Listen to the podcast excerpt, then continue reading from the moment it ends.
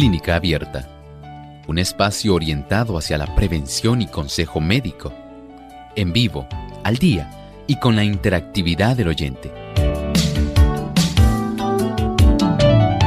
Clínica Abierta, poniendo al doctor a su alcance para un diálogo claro y honesto, porque nos importa su bienestar y salud.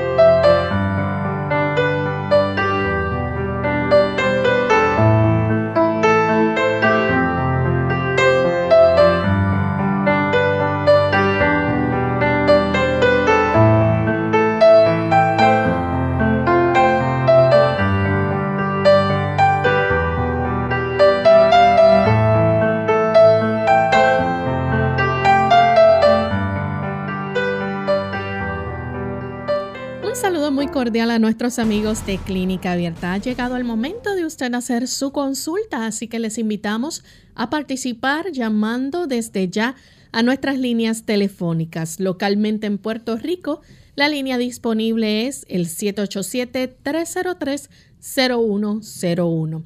Para los Estados Unidos, el 1866-920-9765 para llamadas internacionales, libre de cargos, el 787 como código de entrada.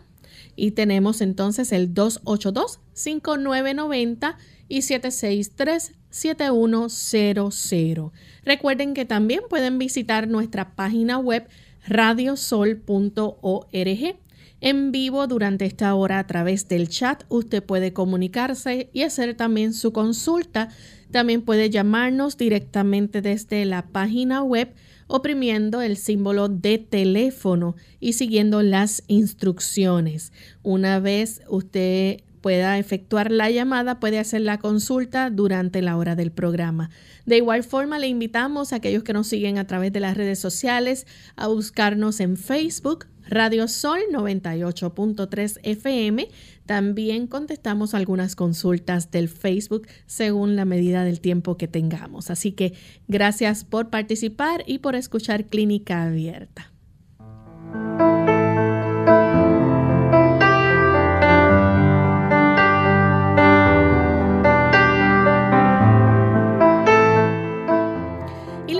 Cordial bienvenida a todos los amigos que ya se encuentran en sintonía y que disfrutan de nuestro programa. Hoy en particular queremos saludar a los amigos que nos escuchan en El Salvador a través de Radio Adventista 96.5 FM y Estéreo Adventista 106.9 FM.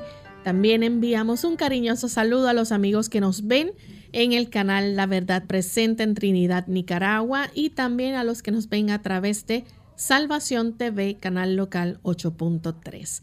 Vamos en este momento entonces a dar la bienvenida al doctor Elmo Rodríguez. Saludos doctor, ¿cómo se siente en el día de hoy? Muy bien, ¿y cómo se siente Lorraine? Muy bien también, feliz. Qué bueno. Sentimos, ¿verdad?, que es parte de nuestro programa el nosotros poder compartir las bendiciones que Dios nos ha dado y en ese aspecto nos complace sobremanera tener no solamente un personal que está feliz, un servicio técnico igualmente, sino también saber que ustedes allá donde están, a pesar de las situaciones difíciles, el Señor tiene para usted felicidad aguardándole. Pero por supuesto, deseamos colaborar ayudándole para que su felicidad sea todavía mayor. Bien, y vamos entonces en esta hora a escuchar el pensamiento saludable. El pensamiento saludable dice así, el tabaco en cualquier forma que se le use afecta el organismo. Es un veneno lento, afecta el cerebro y ofusca la facultad de razonar, de manera que la mente no puede discernir claramente las cosas espirituales, especialmente aquellas verdades que tendrían una tendencia para corregir esta corrupta complacencia. Recuerde que los químicos que entran en nuestro cerebro van también a afectar los químicos que produce normalmente nuestro cerebro. Y el uso de el tabaco, la nicotina y los otros 4000 venenos que contiene van a estar interfiriendo, estorbando básicamente, no solamente porque reducen el suplido de sangre cerebral, sino también porque estorban la competencia de cómo van nuestros neurotransmisores a influir sobre los receptores para que usted y yo funcionemos normalmente y nuestra vida tenga un estado de ánimo correcto, un estado de ánimo feliz. Lamentablemente se afecta. Las toxinas como las que contiene el tabaco son en realidad un gran estorbo para su felicidad. Piense en esto. Usted puede hacer por su felicidad más de lo que usted imagina. Bien, y con este pensamiento de inicio vamos entonces a recibir la primera llamada que tenemos en el día de hoy. La hace Hilda desde Aguadilla. Adelante, Hilda. Hello. Buen día, bienvenida. Hilda, es el momento de que usted pueda hacer la consulta. Este, yo estoy llamando porque a mí me hacen los exámenes. Ah, yo estoy llamando porque a mí me hacen los exámenes de laboratorio y salgo con anemia. Sea, salgo siempre 11.5 o ahora salí con 10.3. Y el doctor Edmund Rodríguez dice de una este, receta para la anemia. A ver si él puede ser tan amable y dármela. Claro que sí, vamos a dársela inmediatamente. Esta receta es principalmente para las personas que tienen anemia por deficiencia de hierro. Es la anemia más común, especialmente las damas, damas en periodo de fertilidad, mientras usted tenga su menstruación, es más fácil que usted pueda tener una reducción de la cantidad de hemoglobina que usted debiera tener. Al igual que si está tomando ciertos fármacos, hay fármacos que impiden la absorción del hierro a nivel intestinal y hay otros que impiden también que se pueda, por la cantidad del cambio de acidez, facilitar una buena absorción. De tal manera que usted entienda que hay cosas que todavía debe indagar, qué fármacos tomo, interfieren con el hierro, estoy ingiriendo suficiente hierro. No todas las anemias son solamente por insuficiencia en la ingesta de hierro. También hay anemias que son por insuficiencia en la ingesta de ácido fólico, que se obtiene principalmente de las legumbres o leguminosas, las habichuelas blancas, negras, pintas rojas, lentejas, pitipoy, garbanzos, frijoles, gandules. Otras por insuficiente cantidad de vitamina B12. Pero la gran mayoría ocurre por deficiencia de hierro. Y para eso le damos entonces la receta. Va usted a mezclar en la licuadora una y media taza de agua. Añade una zanahoria. Añade también una remolacha grande, un betabel, una betarraga, una remolacha. La pela, la corta y la va a añadir a la licuadora donde está también finamente picada la zanahoria y donde está en la taza y media de agua. Ahora añadirá unas 15 hojas de espinaca y el jugo de un limón. Al licuar todo esto, va a proceder a colar. Es importante que usted cuele. Y después que cuele, va a tomar media taza de lo obtenido. Lo va a hacer en el almuerzo y media taza en la cena. Así va a ser todos los días hasta que usted nuevamente vuelva a ser revisada mediante un laboratorio sanguíneo y verificar cómo está la cifra de su hemoglobina. También debe tener en mente que hay anemias que ya son por trastornos genéticos, como la anemia drepanocítica, que es muy común, y hay otras más que pudieran clasificarse en trastornos genéticos como la talasemia, sea mayor o menor. Tenemos también a Stephanie, que nos llama de la República Dominicana. Adelante, Stephanie. Sí, buenos días, muchas gracias. Yo estoy llamando porque mi sobrina de 7 años, ella salió con deficiencia de vitamina D, D de dado. El doctor le hizo todas las analíticas, incluyendo hasta el yodo, y todo salió bien. Entonces quiero que el doctor me ayude con una receta para aumentar de los niveles de vitamina D, algo natural, porque le estamos dando un multivitamínico de buena fuente, pero eh, hay, hay varias vitaminas, como usted comprenderá, un multivitamínico, pero queremos algo como específico para la condición de la niña. Gracias. Le agradezco que me ayude, muchas gracias. Bien, el médico se la debe ajustar a su edad. Esto es importante. La vitamina D, por ser una vitamina soluble en grasa, es de esas liposolubles, el exceso puede afectar el cuerpo y puede afectar incluso la capacidad de formar un hueso que sea fuerte. El exceso no hace bien. Y hay que ajustar la dosis a la edad, al periodo de crecimiento de ella. Por eso esa muestra sanguínea para detectar la vitamina D es muy importante que se pueda obtener. De acuerdo a eso, el médico le puede prescribir, por ejemplo, 2.000 unidades diarias. Puede prescribir 5.000, pero todo depende de cuál sea la necesidad de ella de acuerdo a su edad. Hay tablas que ya se tienen eh, preparadas para esto.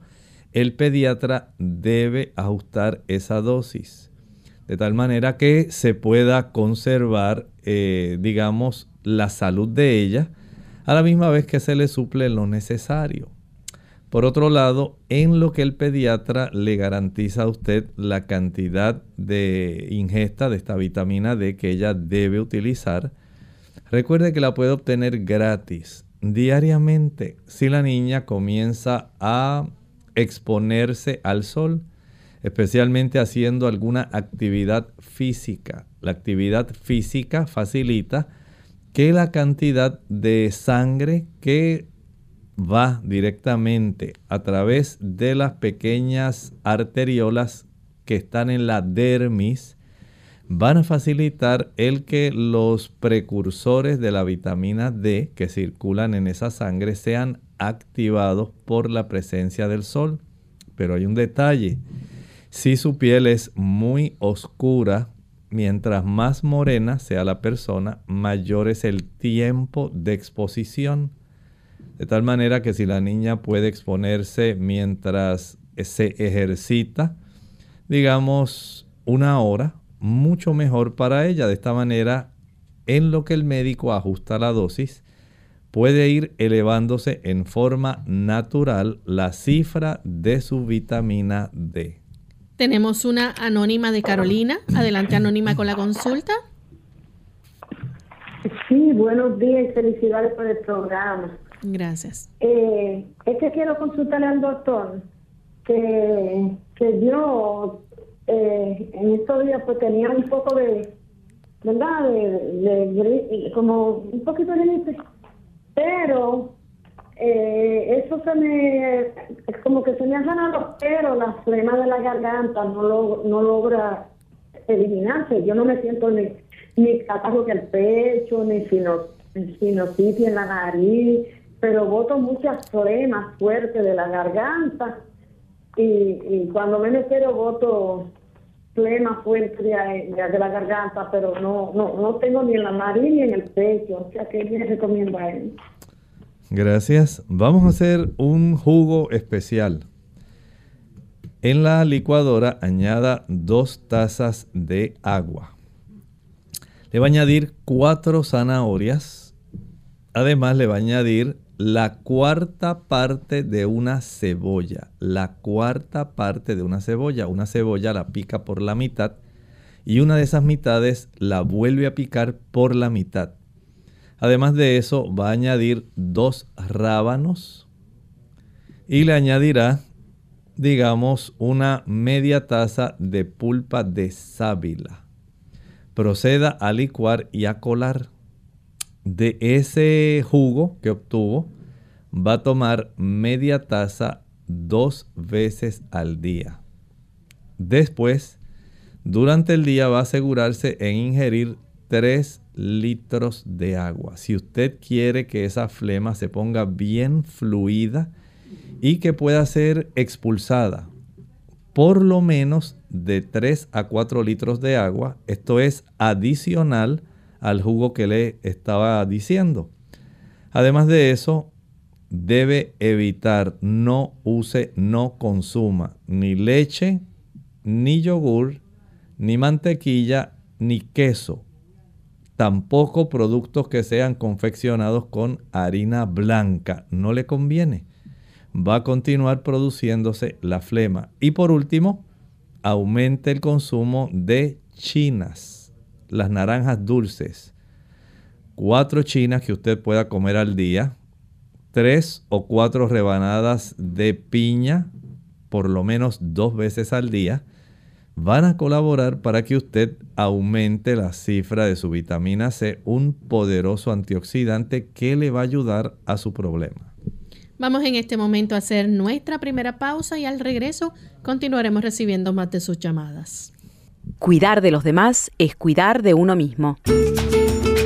Hola, les habla Gaby Zabalúa en la edición de hoy de AARP Viva, su segunda juventud en la radio, auspiciada por AARP. Si has estado cuidando de un ser querido mayor por cualquier lapso de tiempo, seguramente te has sentido por momentos fatigado, abrumado y estresado.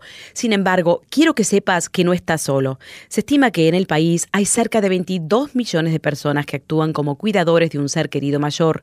Pero contrariamente a lo que sucede con las enfermeras y los asistentes domiciliarios que reciben un salario por sus servicios, estas otras personas lo hacen solo por amor. Como es muy importante que quienes cuidan de otros también velen por su salud, los especialistas han configurado una lista de sugerencias para el cuidado y atención de los cuidadores. Desde pedir ayuda hasta contratarla en caso necesario, todo es esencial para mantenerse sano. A pesar de que una de las cosas más difíciles al hacerse cargo de un padre es lidiar con la frustración que sentimos cuando ellos deciden no escuchar, siempre se puede acudir a un psicólogo o terapeuta para que ayude a lidiar con estos sentimientos. Más importante aún es tomar tiempo libre para hacer cosas divertidas que nos brinden un respiro. Igualmente, ríe, el humor y la risa son los mejores remedios. El patrocinio de AARP hace posible nuestro programa. Para obtener más información visita aarp.org oblicua viva. La luz solar ayuda en la producción de vitamina D en la piel y destruye agentes infecciosos del ambiente. También contribuye a incrementar los niveles de serotonina en el cerebro, con lo cual ayuda a combatir la depresión. Se recomienda exponernos cada día entre 15 a 30 minutos a la luz del sol, preferiblemente en horas de la mañana.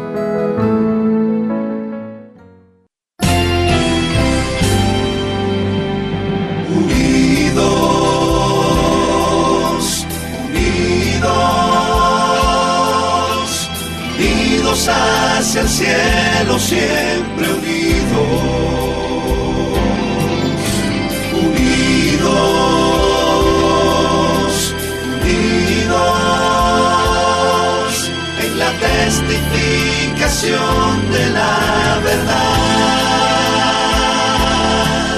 en la testificación de la verdad.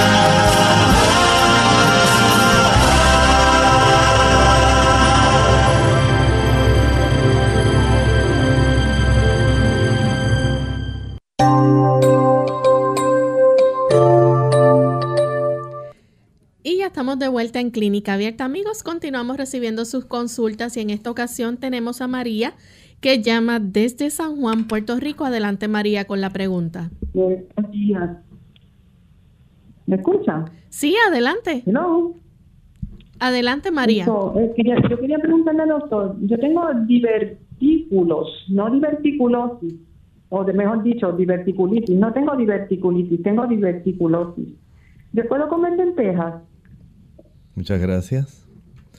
Mire, la situación con cualquiera de esas semillas es que usted las pueda moler bien. Si usted mastica bien, las vuelve una papilla y no va a tener ningún problema en comer lentejas, ni habichuelas, ni garbanzos, ni gandules, incluso hasta semillas pequeñas como el ajonjolí, si usted los muele, si usted los tritura.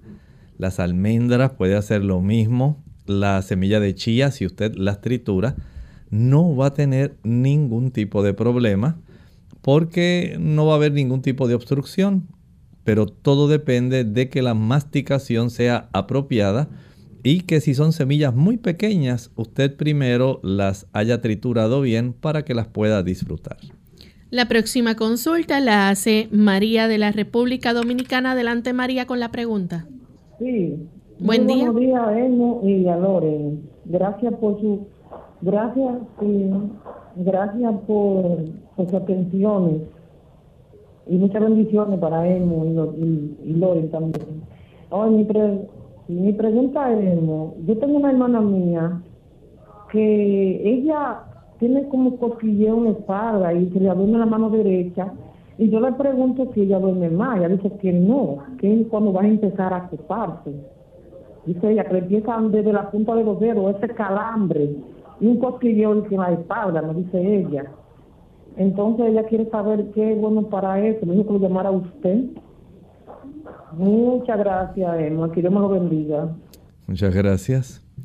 Usted puede servir como portavoz a su hermana de algunas cosas que sería útil. Si ese tipo de cosquilleo o calambre ella lo siente a lo largo de todo su brazo hasta la mano, y usted dice que se inicia desde la espalda, pudiera ser útil el que primero ella visite a su médico de confianza y le ordene por lo menos unas radiografías de la columna cervical. Se puede saber mediante estas radiografías si hay alguna sospecha de algún tipo de compresión que esté desarrollándose a nivel de estas vértebras cervicales, porque ahí tenemos el plexo cervical. De esa área es que nacen los nervios que se encargan de transitar por todo el brazo, el antebrazo hasta la mano, para poder facilitar el que nosotros tengamos la sensibilidad y el aspecto motor ambas cosas están reguladas por esos nervios. Por lo tanto, ese paso en hacerse esta radiografía anteroposterior y lateral va a ayudar para que el médico sepa si su situación proviene de algún tipo de compresión a estas raíces nerviosas o algún tipo adicional de situación que se esté desarrollando.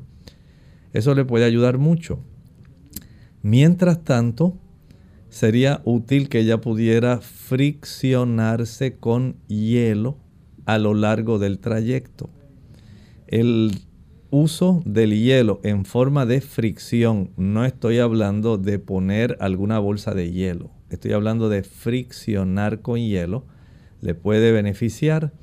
Hay personas que al aumentar la ingesta de tiamina, vitamina B1, y el uso de la vitamina B12 también pudiera ser un tipo de remedio adecuado para ella. Tenemos en línea telefónica a Megan de Estados Unidos. Adelante, Megan. Sí, bueno, buenos días. Saludos, Megan. Yo, tengo una, una pregunta. Hay un video acerca del, del microwave, del horno de microondas, que causa cáncer y quiero ver si el doctor tiene alguna información sobre eso, porque yo no uso el microondas para cocinar, pero sí para calentar cuando me llevo el almuerzo para el trabajo y eso. Lo escucho por la radio. Gracias. Muchas gracias. Mire, este tipo de preocupación es real y lo que le voy a comentar es algo real también. En las personas que utilizan microondas, el aspecto de la exposición del alimento a ese tipo de onda tan energético va a facilitar la producción de unas sustancias que se llaman productos de glucación avanzada. Estos productos de glucación avanzada facilitan el que haya cambios en nuestro cuerpo, especialmente eh, muchos problemas donde el cuerpo pudiera evitar procesos de inflamación y trastornos que pudieran cambiar el núcleo o las nucleoproteínas que están en el núcleo de las células. Hay estudios diversos que dicen que no hay ningún tipo de daño, hay otros que dicen que sí. Pero hace muchos años, en una educación médica, una especialista endocrinóloga presentó unos trabajos que estaba ella haciendo en la universidad de la cual ella provenía de California y nos explicó que estos productos de glucación avanzada sirven como precursores de muchos problemas dentro de nuestro organismo. De tal manera que si usted puede evitarlo, hágalo. Por otro lado, aun cuando usted no tenga marcapasos o que no tenga ninguna otra dificultad eh, al exponerse al microondas, si lo va a utilizar, trate de comprar un detector. Es sencillo, es un detector eh, bastante económico que usted puede comprar en estas tiendas que venden productos electrónicos para usted cerciorarse que no haya una fuga de estas microondas cuando usted cierra la puerta de ese horno de microondas, porque esto sí puede ser sumamente perjudicial. Estos dos eh, tipos de comentarios, pues le deja en sus manos el que usted decida qué desea hacer. Tenemos ahora sí a María de Toa Alta. Adelante, María. Sí, buenos días. Buen día. Eh, yo quería hacer pregunta, a ver si el doctor puede explicar un poquito lo que es esclerosis múltiple y cuáles son los los síntomas y si hay algo para poder este, ayudar. Esta es una situación, eh, podemos decir, neurodegenerativa, neuro del sistema nervioso degenerativa de daño. En este tipo de situación comienzan las regiones donde se encuentra la mielina. La mielina es una sustancia que más bien podemos decir es un esfingolípido que cubre la región de más larga de cada neurona, los axones. Y ese tipo de esfingolípido facilita una conducción eléctrica en forma saltatoria. Así que el mensaje que se genera en el núcleo debe llegar hasta la región más distante. Pensemos como si el núcleo fuera nuestra cabeza, el axón nuestro brazo y las dendritas nuestros dedos. Debe llegar de la cabeza la información a los dedos, para que de los dedos surjan unas pequeñas bolitas, unas sustancias que están englobadas, almacenadas, encapsuladas, más bien en unas vesículas para llevar a través de ese químico que está dentro de esas vesículas la información que la cabeza le envía a la neurona más cercana. Y esto se hace a través de un espacio porque las neuronas no se tocan directamente. Hay un espacio que se llama la sinapsis. Para que esa información llegue, debe transportarse desde la cabeza hasta los dedos, pero tiene que atravesar el brazo es como si usted tuviera cubriendo su brazo con una camisa de manga larga. Eso sería la mielina. Pero esa camisa tiene secciones donde está cortada de tal manera que la conducción eléctrica ocurre más rápidamente para llevar el mensaje.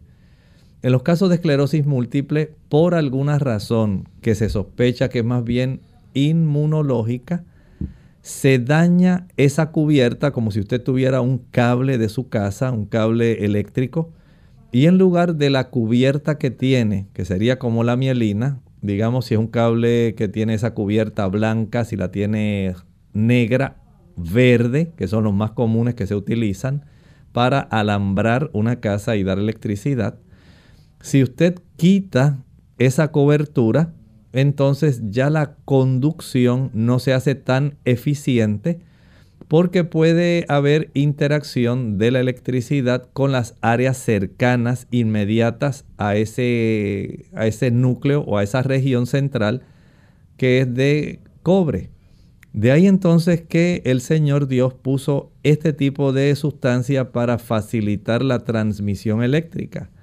Cuando se daña ese tipo de cubierta, entonces se afecta la transmisión de información y lo lamentable es que este problema se sigue extendiendo, se desarrollan placas de esclerosis múltiple. La zona se amplía en la medida en que se siguen dañando las neuronas cercanas y van perdiendo ese químico.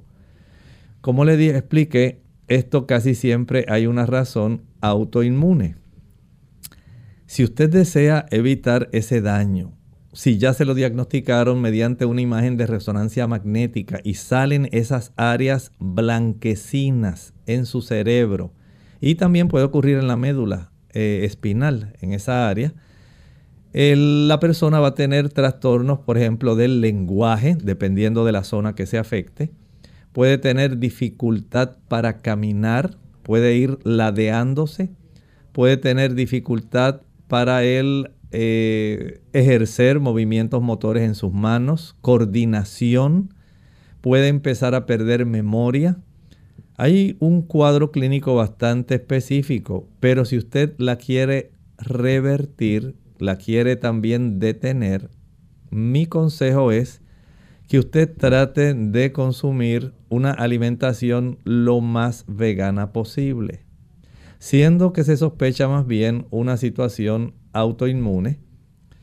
De los productos que se obtienen principalmente procedentes de la carne, de los animales, hay una mayor probabilidad no solamente de que se produzcan sustancias que facilitan la inflamación en esas áreas, sino también que se ingieran químicos proteicos que al introducirse en nuestro cuerpo se adhieran, se peguen a esas zonas y le den una señal equivocada al cuerpo, a nuestro sistema de defensa y nuestro cuerpo mismo destruya esas áreas ocurre esta mayor probabilidad cuando usted consume productos animales, leche, mantequilla, queso, huevo y carne.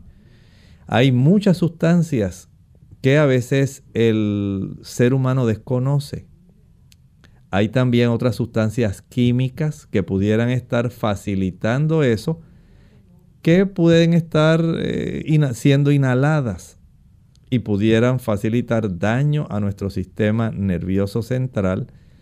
Por lo tanto, haga lo mejor que usted pueda para facilitar el que su sistema inmunológico funcione adecuadamente y trate de no proveerle a su organismo sustancias que puedan facilitar el que se trastorne el funcionamiento normal de su sistema inmunológico. Vamos en este momento a nuestra segunda y última pausa. Al regreso continuaremos contestando más de sus preguntas.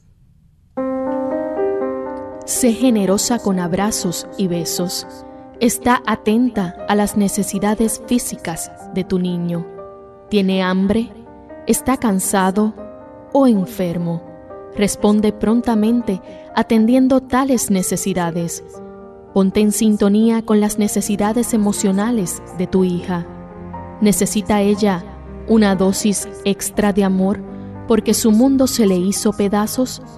Asegúrate de que la reciba.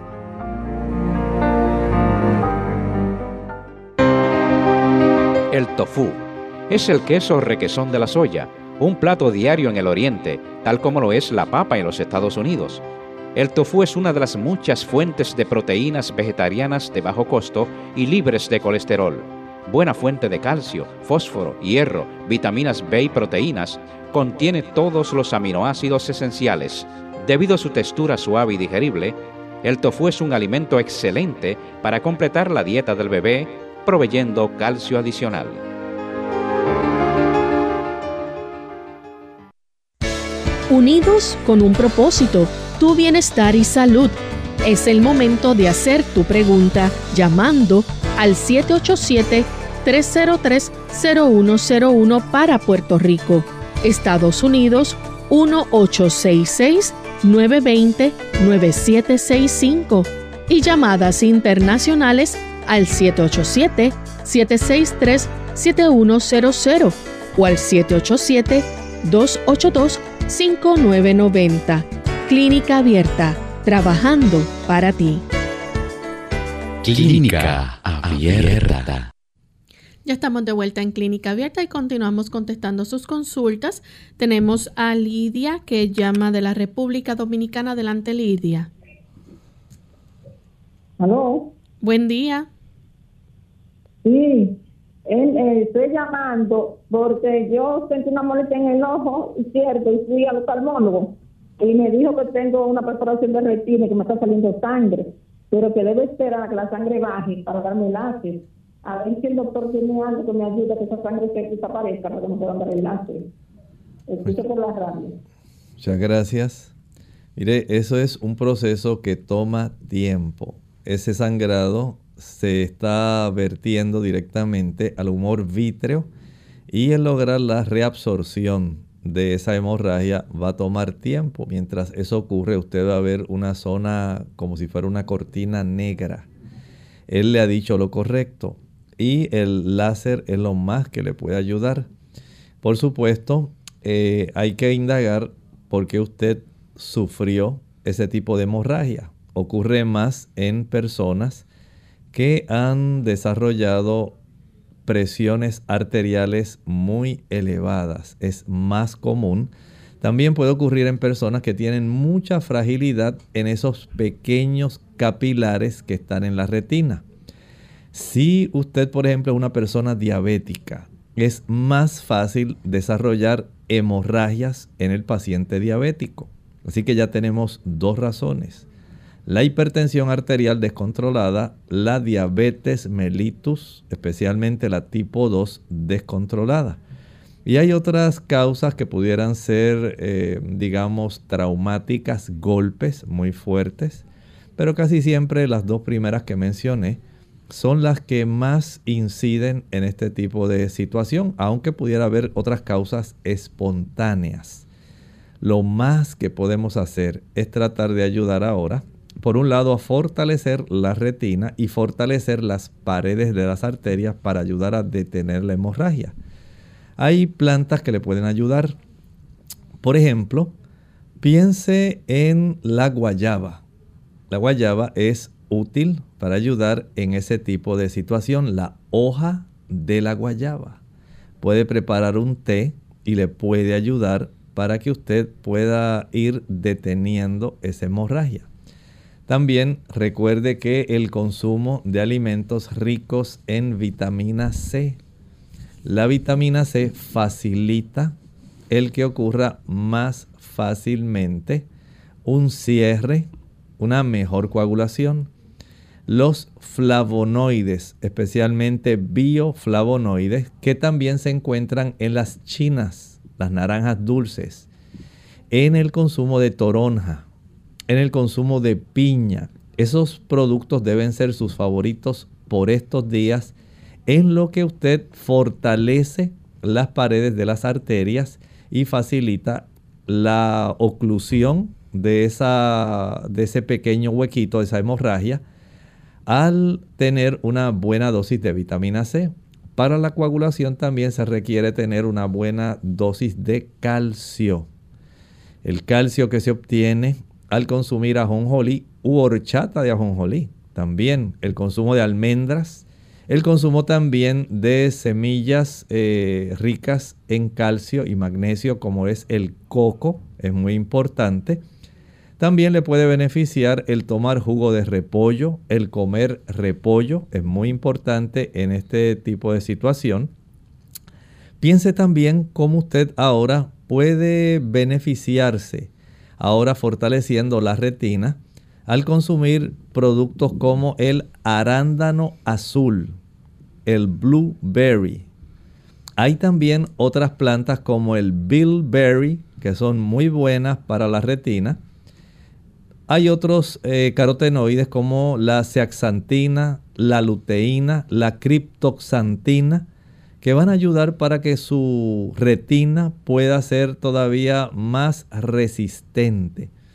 Pero debido a la hemorragia, podemos decir que usted necesita en este momento buen control de la presión, buen control del azúcar y usted consumir los alimentos y productos que le mencioné. Bien, tenemos al señor González que llama de San Juan, Puerto Rico. Adelante con la consulta, señor González. Mm, buen día, gracias. Eh, mi hermana eh, no puede beber frutas ácidas, este, afecta. Eh, el limón le da picor en la planta de los pies y en otras partes el jugo de limón. Este, ¿A qué se puede beber y cómo puede curarse de eso? Gracias. Muchas gracias. Mire, son situaciones inespecíficas. Cada persona tiene en su aspecto individual una serie de reacciones que no son iguales a los demás. Y aparentemente ella tiene este tipo de reacción a los ácidos del limón al ácido cítrico principalmente y otras sustancias que están contenidas eh, como el limonene, limoneno también, hay diferentes. Pudiera ella ser, eh, digamos, alérgica a alguna de ellas, por lo tanto, si su cuerpo le da esta señal, este aviso de que a ella no le resulta factible el consumo de ese producto, lo mejor es evitarlo. No lo ingiera de tal manera que se evite este problema. La siguiente consulta la hace Luz de Carolina. Adelante Luz con la pregunta. Continuamos entonces con Félix de Estados Unidos. Félix. Hola. Buen día. Hola, buenos días. Sí, adelante con la consulta. No le estamos escuchando bien. ¿Hola? No le estamos escuchando bien. Si puede, por favor, hablar más claramente. Mi papá él, tiene medicamentos para sus pulmones, para el corazón, para el hígado, para todo. Y ahora él tiene una gripe muy muy mala. A ver si el doctor me puede dar un consejo o un medicamento para él, ya que él siempre ha fumado. Bueno, cómo no. Le ayudamos. Vamos a preparar un jarabe sencillo, casero, que puede beneficiar generalmente a la mayor parte de las personas.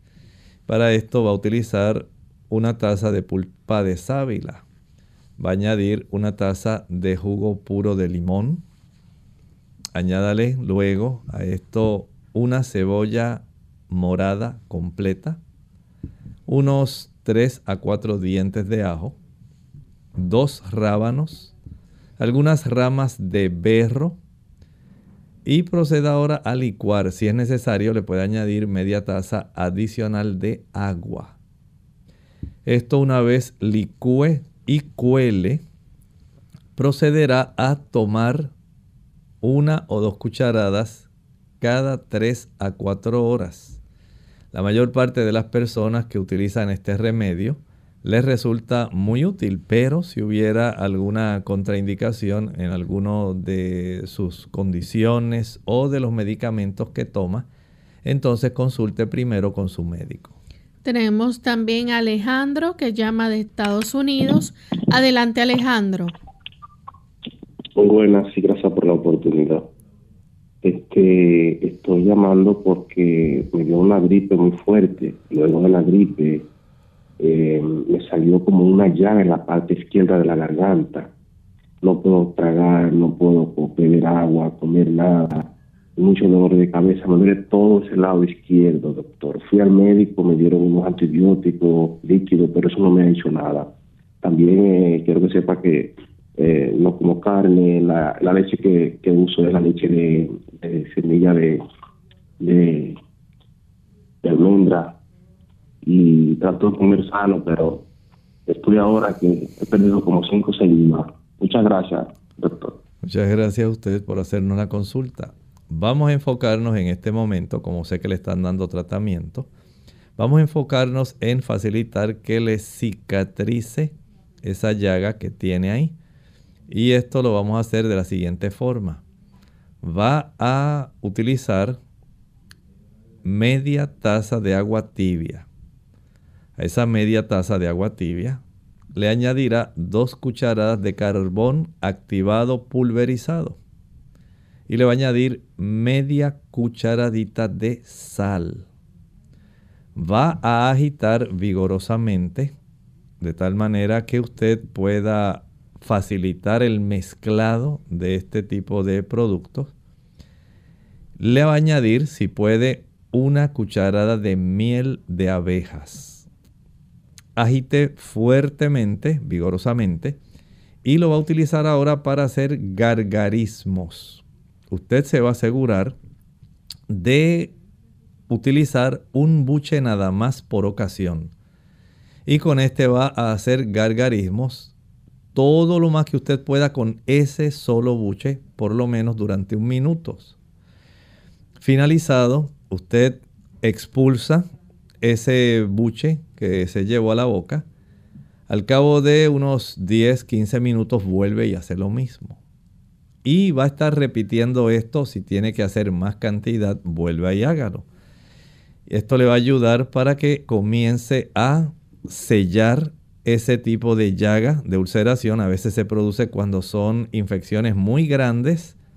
Se pueden producir, hay virus que pueden ocasionar esto, pero también hay bacterias que pueden facilitarlo.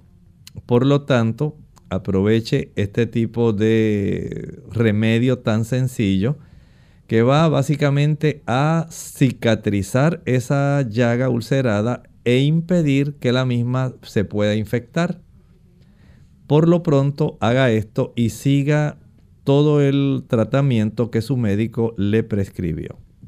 Bien, tenemos también a un anónimo que nos escribe de México. Dice, eh, tiene 64 años, que le podría dar para subir de peso? porque está demasiado delgado, no sube de peso y come bien. Dice, me han dicho que probablemente tenga problemas de mala absorción, pero no me he hecho ninguna prueba.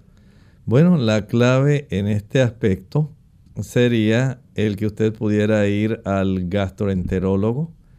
Este le practicara una colonoscopía si no la ha hecho.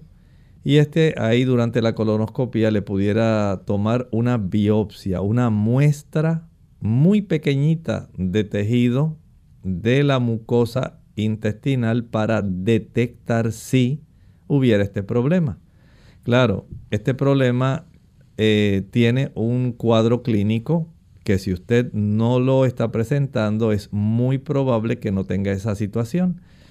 En los problemas de mala absorción generalmente hay mucha diarrea que se desarrolla. Sí es cierto que baja peso, pero también hay muchos cólicos intestinales, hay mucha molestia en la capacidad suya de procesar adecuadamente en la zona del intestino los alimentos.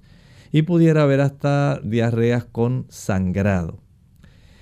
De todas maneras, vaya al gastroenterólogo, permita que él le interrogue, que le palpe el abdomen, a ver si hubiera algo, que le indague sobre eh, el peso suyo, la estatura, le haga algunas preguntas, pudiera haber alguna situación hereditaria, genética, por ejemplo, que usted sea una persona más bien delgada, porque ya usted tiene esa herencia de sus padres o de sus abuelos y se manifestó en usted. Usted no tiene la misma distribución de grasa ni la misma cantidad de adipocitos que son los que facilitan el almacenamiento de la grasa. Si es porque hay alguna deficiencia o porque hay algún trastorno metabólico. Por ejemplo, si hay un hipertiroidismo. Por supuesto, esto también tiene un cuadro clínico. Por eso es necesario que usted primero vaya al médico, haga algún tipo de esta entrevista, él le pregunte, le revise, le ordene algunos estudios. Y si es necesario, entonces, una vez usted ya haya verificado cómo se encuentra su situación real, tiene o no tiene el problema, si hay herencia o no hay, todo el aspecto que ellos quieran analizar en su metabolismo, entonces con mucho gusto llámenos y trataremos de hacer lo mejor por usted. Bien, tenemos un anónimo de la República Dominicana. Le gustaría saber qué puede hacer para mejorar los síntomas de la diverticulitis en un caballero de 60 años. En esa situación, lo mejor, número uno, es evitar el estreñimiento.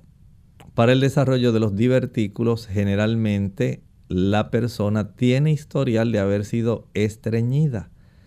También son personas que no consumen casi fibra, que consumen bastante carne y queso. Y esto trae generalmente este tipo de situación. Si usted aumenta el consumo de cereales integrales, tanto arroz integral, trigo integral, harina de trigo integral y los productos que se confeccionan con ellas, que sean de procedencia de harina integral, el maíz, el millo, la cebada, el centeno, la quinoa, van a evitar que usted tenga este problema. El consumo de legumbres o leguminosas, habichuelas de todo tipo, garbanzos, gandules, lentejas, frijoles, habichuelas blancas, negras, pintas, chícharos, arvejas, muchas ensaladas. La celulosa que tienen las ensaladas, especialmente las de hojas, van a evitar este problema. El que usted ingiera diariamente de 3 a 4 litros de agua evita este problema. El que usted pueda caminar después de cada comida 15, 20 minutos evita este problema. El practicar ejercicios como las sentadillas o los abdominales evita ese problema. Por lo tanto, vea cuántas cosas sencillas usted puede hacer cambios de estilo de vida que favorecen la salud y evitan condiciones como la que usted nos solicita que lo podamos proveer información. Ana de Estados Unidos dice, ¿el tener inflamación pélvica es riesgoso en el embarazo? Bueno, puede haber riesgos, especialmente si esta inflamación se debe a alguna infección. Hay eh, condiciones inflamatorias pélvicas que pudieran ocurrir, digamos, por enfermedades de transmisión sexual. Esto puede poner en riesgo su embarazo. Las infecciones de orina, especialmente cuando éstas ya han alcanzado la vejiga, pueden desencadenar motilidad en el útero y pueden adelantar un, digamos, un embarazo de tal manera que hay mayor riesgo de que usted pueda abortar. Cuanto antes usted refiera esta situación a su ginecólogo y permita que él la revise y pueda entonces ayudarla.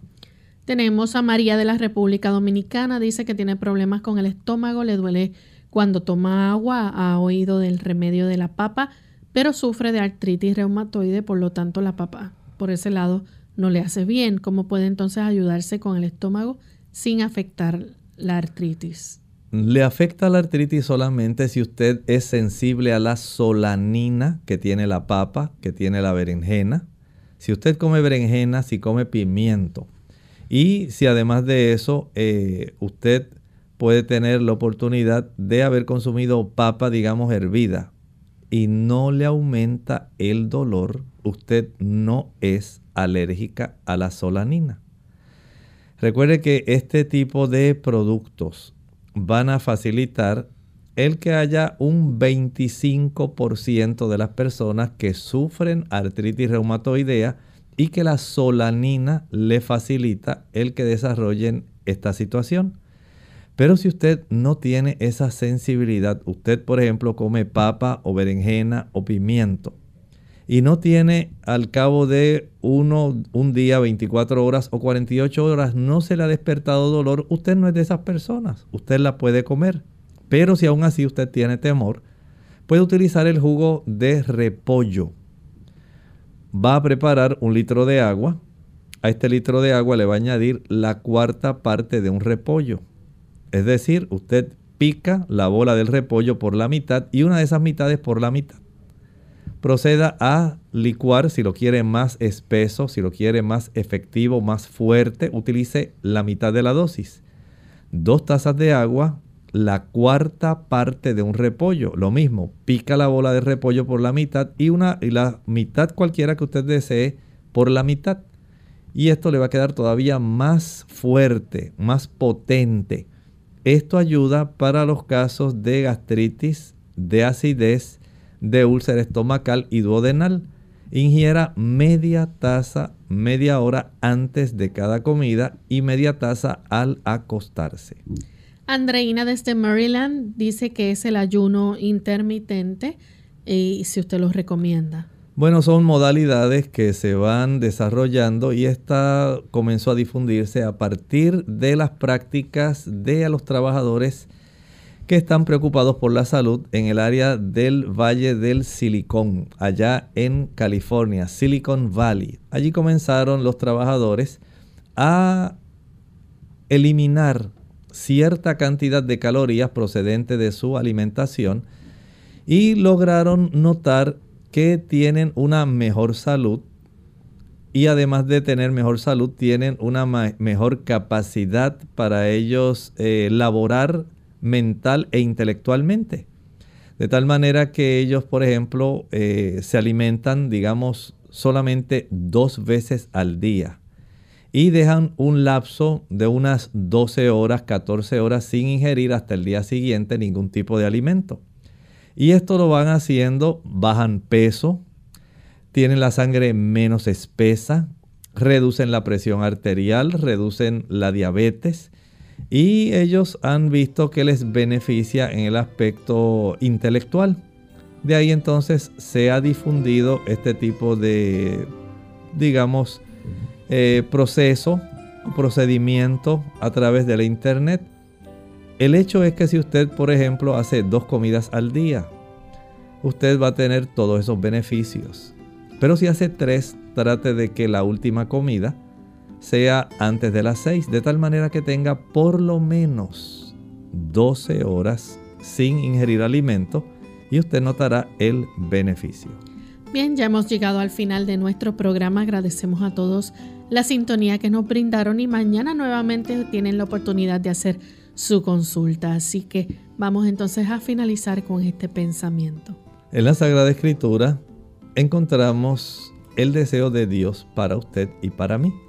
Dice ahí, tercera de Juan 2, amado, yo deseo que tú seas prosperado en todas las cosas y que tengas salud, así como prospera tu alma. Nosotros nos despedimos y será entonces hasta la siguiente edición de Clínica Abierta. Con cariño compartieron el doctor Elmo Rodríguez Sosa y Lorraine Vázquez. Hasta la próxima.